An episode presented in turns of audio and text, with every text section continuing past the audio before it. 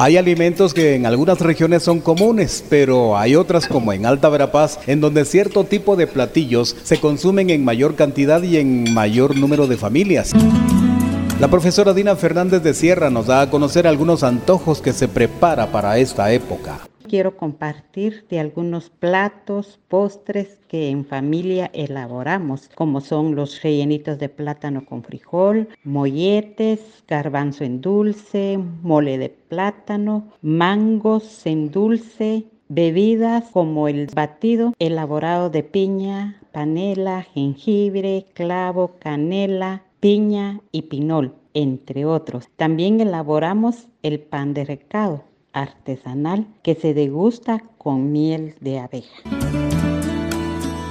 Tendré el gusto de compartir con ustedes la preparación de un delicioso platillo de temporada que en estas fechas de cuaresma degustamos en muchas familias guatemaltecas. El delicioso tapado, comida típica de la región norte del país. Para un aproximado de 15 tazas necesitaremos los siguientes ingredientes. 15 mojarras pequeñas, fritas, 15 jaivas de buen tamaño, una libra de aulón, una libra de pulpo, una libra de calamar, una libra de camarón y si deseamos agregar otros mariscos, mucho mejor. En vegetales necesitaríamos un apio picado y lo reservamos, un chile pimiento, una libra de cebolla, una libra de tomate, una cabeza de ajo pelados y picados, tomillo y laurel. Se pica ajo, cebolla, tomate, chile, pimiento, se sofríe y luego se licúa en un poco de agua.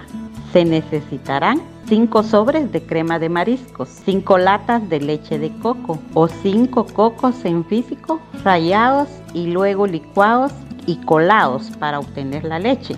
O si desea, puede utilizar las dos opciones. También necesitamos 10 plátanos cocidos.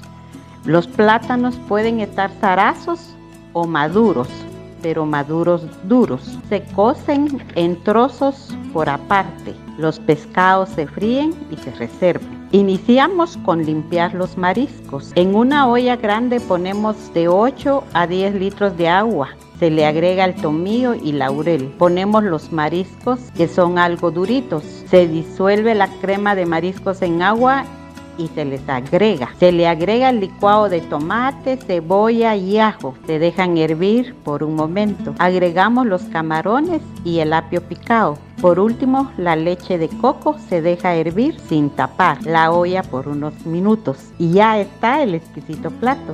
Se sirve en tazas grandes sobre un plato donde podremos el pescado frito y los plátanos cocidos. Buen provecho.